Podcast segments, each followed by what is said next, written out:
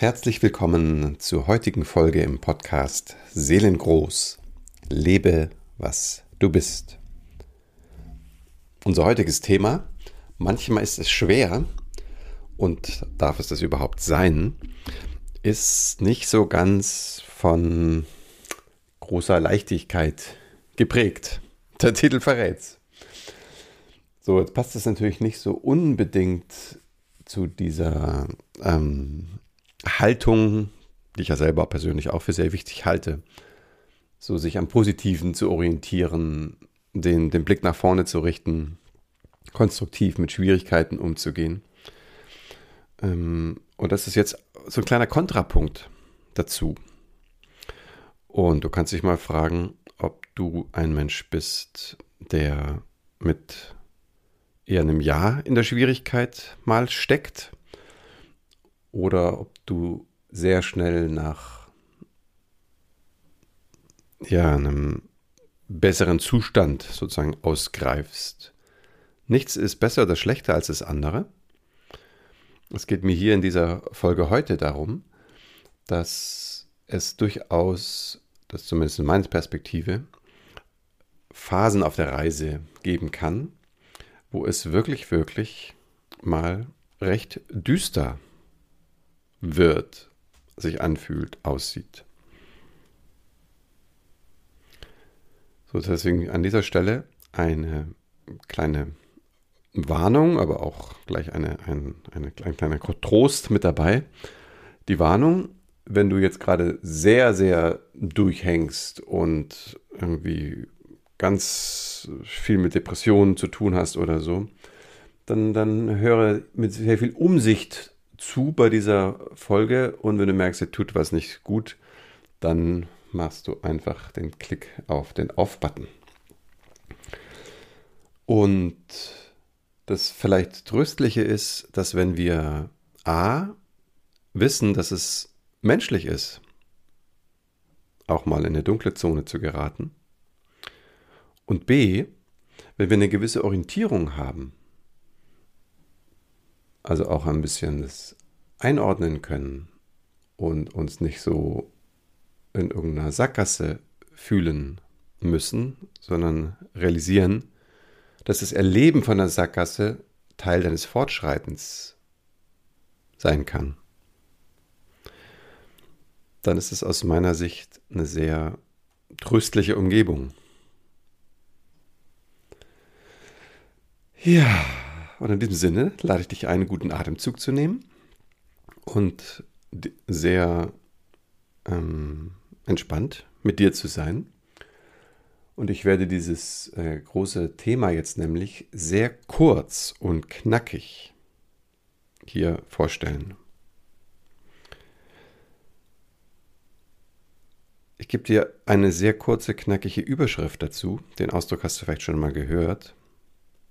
Der lautet die dunkle Nacht der Seele. Ja, richtig, das sind starke Worte. Meint auch ein schwieriges Erleben.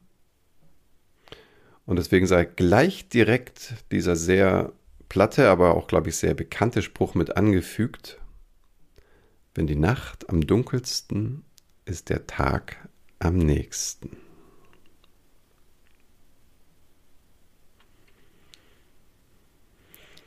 Und mit einem nächsten guten Atemzug möchte ich dich einladen, dich einfach damit zu verbinden, dass da eine Wahrheit drin liegen kann.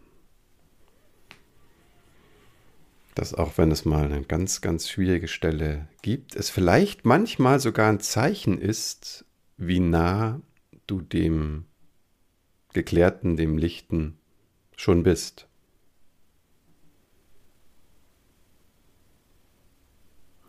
Vorsicht hier wieder, es braucht sehr viel Feingefühl, sehr viel Umsicht, auch ein bisschen sich selber kennen. Weil wenn jetzt hier das Prinzip Hoffnung zuschlägt, dann ist es in der Regel keine gute Idee, weil Hoffnung in aller Regel uns dazu veranlasst, in inneren oder äußeren Situationen zu bleiben, die uns nicht gut tun. Und wir hoffen dann auf Besserung und dann halten wir es noch aus. Um ehrlich zu sein, die dunkle Nacht der Seele, die ist viel dunkler. Da kommt eigentlich gar keine Hoffnung mehr hin. ja, das ist leider, leider, leider ein sehr, sehr äh, düsterer Ort. Und deswegen möchte ich an, an dieser Stelle jetzt ein Bild einfügen. Natürlich, woher könnte es auch anders stammen als aus meinem Lieblingsseelenbuch Jim Knopf. Und in diese Geschichte eingebettet wird dieser Moment nicht weniger leicht, aber das Verständnis für diesen wichtigen Ort auf unserer Heldenreise wird, wie ich finde, sehr deutlich. Und ich möchte hier in Erinnerung rufen, dass es eine, eine lange Etappe gibt in dem Buch Jim Knopf und Lukas, der Lokomotivführer, wo sie damit befasst sind, die Prinzessin zu retten.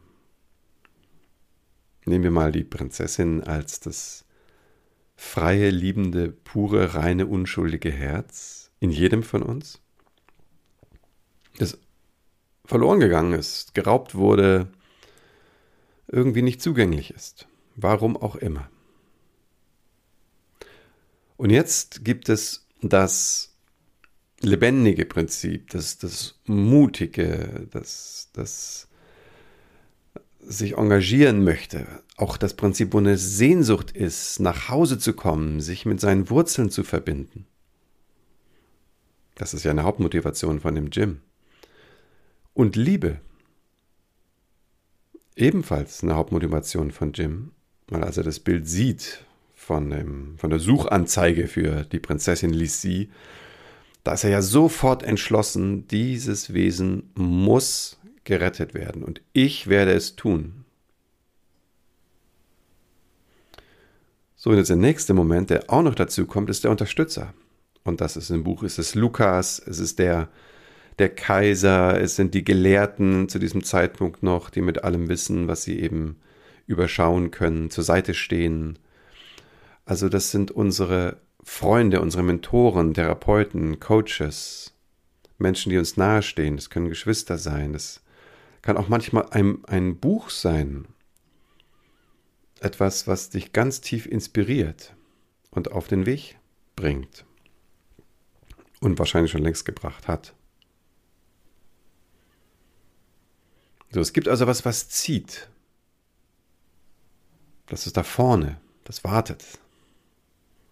Im Buch Die Prinzessin, die gerettet werden möchte. Dann gibt es die guten Bedingungen, den Impuls dahin zu gehen, die Unterstützung, die Versorgung mit allem, was nötig ist. Und genauso ist es in dem Buch auch. Denn sie landen auf ihrer Reise der, der Rettung in einer Wüste und werden dann dort von dem Wüstenbewohner Herr Tutur mit allem versorgt, was es braucht, um sich jetzt diesem schwierigen Gebiet, wo die Prinzessin gefangen ist, nämlich die Drachenstadt, zu nähern. So, aber der Herr Tutur, der Wüstenbewohner, der warnt, warnt, warnt, sagt, weil der Weg dahin ist nochmal äußerst gefährlich. Es ist wie so eine Zone, und wir können es durchaus auch als eine Art Testzone betrachten, wo wirklich, wirklich sehr geprüft wird, zieht es stark genug, ist der Mut, zu weiterzugehen, groß genug. Und du merkst, hier an dieser Stelle kommt eben keine Hoffnung mehr vor. Ich mache das nicht, weil ich hoffe, dass ich ankomme. Ich mache das, weil ich einen dringlichen Wunsch habe, anzukommen. Das ist was ganz anderes.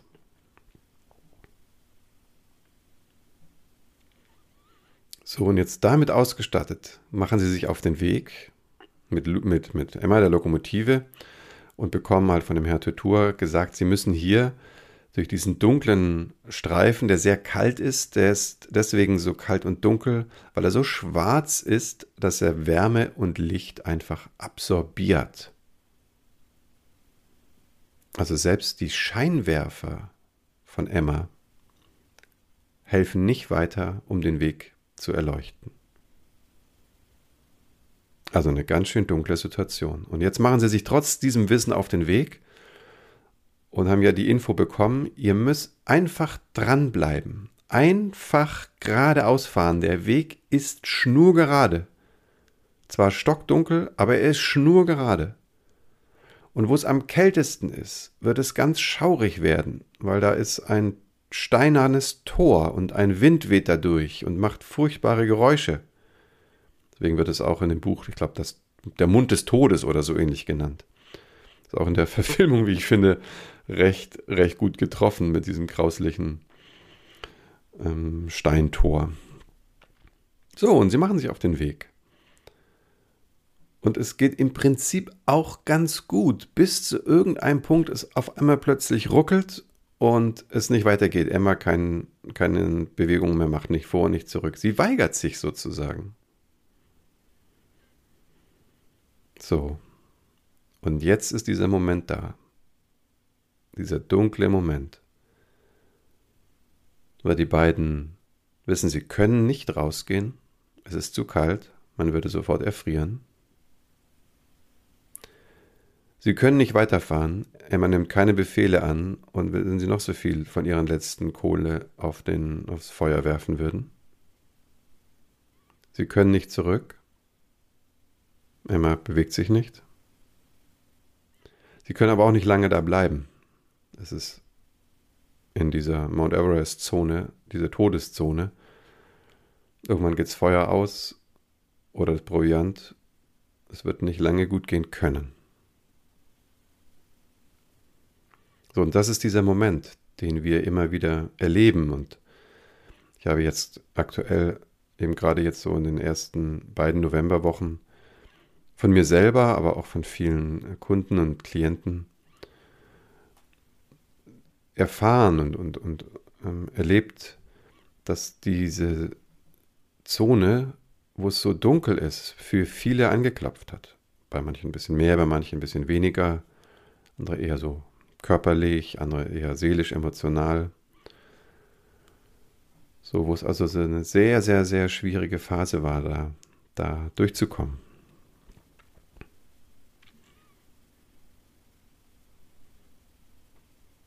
So, so ist es also etwas, was wir, was wir kennen. Dieser, dieser dunkle Ort, der kann mehrmals auftauchen auf der Reise zu dir selbst, in deine Seelengröße. So, und mit großem, ich wollte fast sagen Glück, aber vielleicht ist es auch Verdienst oder dir oder der Zeit zuzuschreiben, was auch immer, kann auch eines dieser Tore die letzte Engstelle sein. Es ist so ein bisschen auch bildlich gesprochen, kann auch wie so ein bisschen so ein seelischer Muttermund sein, der sich öffnet und wenn du damit einmal durch bist, der kann sich nicht mehr schließen, sozusagen diese Geburt, du kannst nicht wieder rück, zurückschlupfen, die Geburt ist dann da. So, und dann scheint da die Sonne rein, sozusagen immer, egal wie viele Wolken im Himmel sind.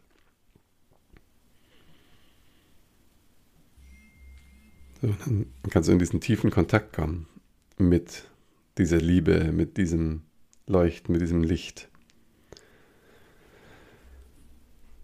So, und was die Essenzqualität in dem Ganzen ist, und damit möchte ich jetzt die Geschichte zu Ende erzählen, ist dran zu bleiben. Und so machen es die beiden auch. Die haben auch ja keine Alternative.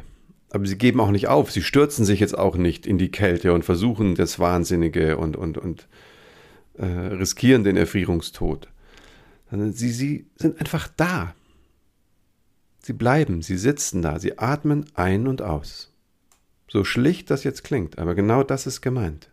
Da bleiben, anwesend bleiben. Atmen. Sein. Atmen heißt letztlich sein, dir deines Seins auch nach und nach immer bewusster werden. Weil ja, es ist eine furchtbare Erfahrung dort in dieser Stelle. Sonst würde es ja diesen Ausdruck die dunkle Nacht der Seele auch nicht geben.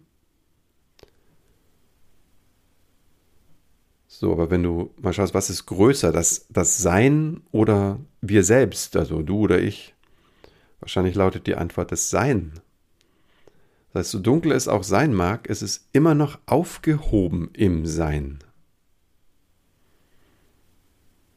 Deswegen zu atmen und zu bleiben. Und genau das passiert in der Geschichte. Es ist so genial. weil Emma ist ja gewissermaßen ein lebendiges Wesen, die Lokomotive, und die atmet ja. Also ihr, ihr Kessel kocht ja noch und es gibt Wasserdampf, der aufsteigt, der gefriert und fällt als Schnee zu Boden. Du ahnst es vielleicht schon, oder wenn du die Geschichte kennst, dann weißt du es natürlich. Jetzt, wenn dieser Schnee zu Boden fällt, dann beginnt er den dunklen, pechschwarzen Boden zu bedecken. Und das geschieht einfach. Und in dem Maße, wie der Boden bedeckt wird von dem Atem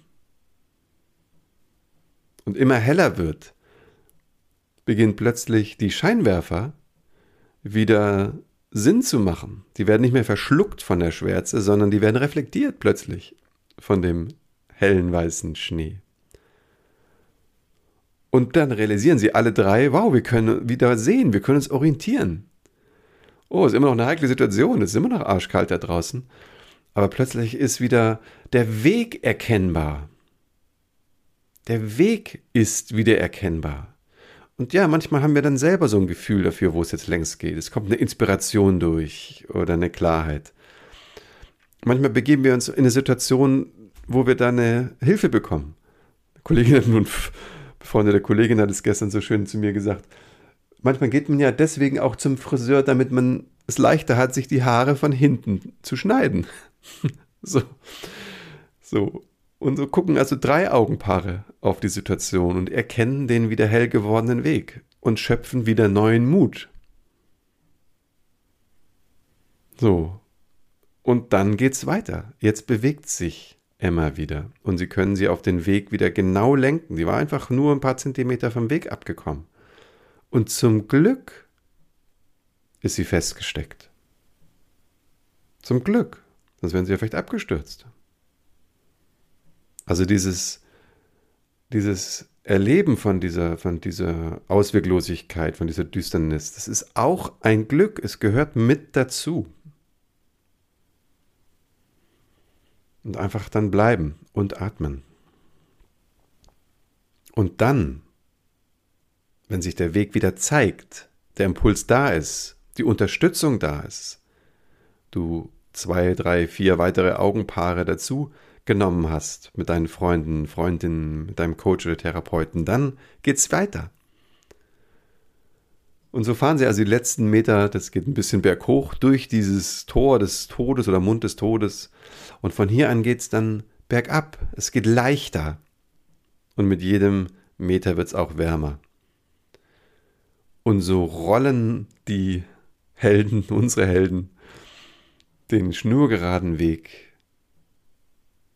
raus aus dieser Eiseskälte. Es wird wieder hell, es wird Licht, es wird warm.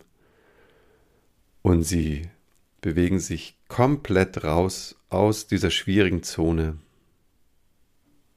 lassen das Dunkle komplett hinter sich.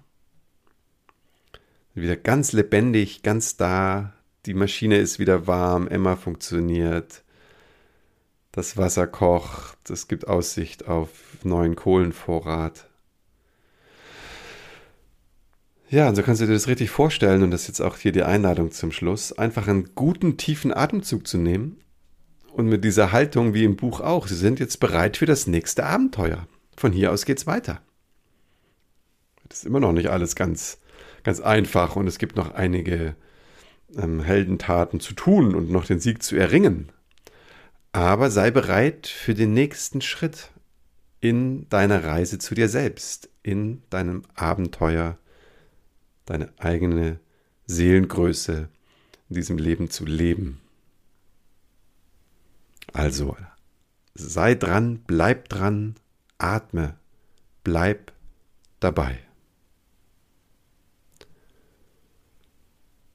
Wenn du Unterstützung brauchst oder möchtest, findest du zum Beispiel auch bei mir. Und wenn du auf meiner Seite seelengold.online einen Gesprächstermin buchst, dann sprichst du mit mir ganz persönlich. Ich freue mich auf dich. Dein Martin.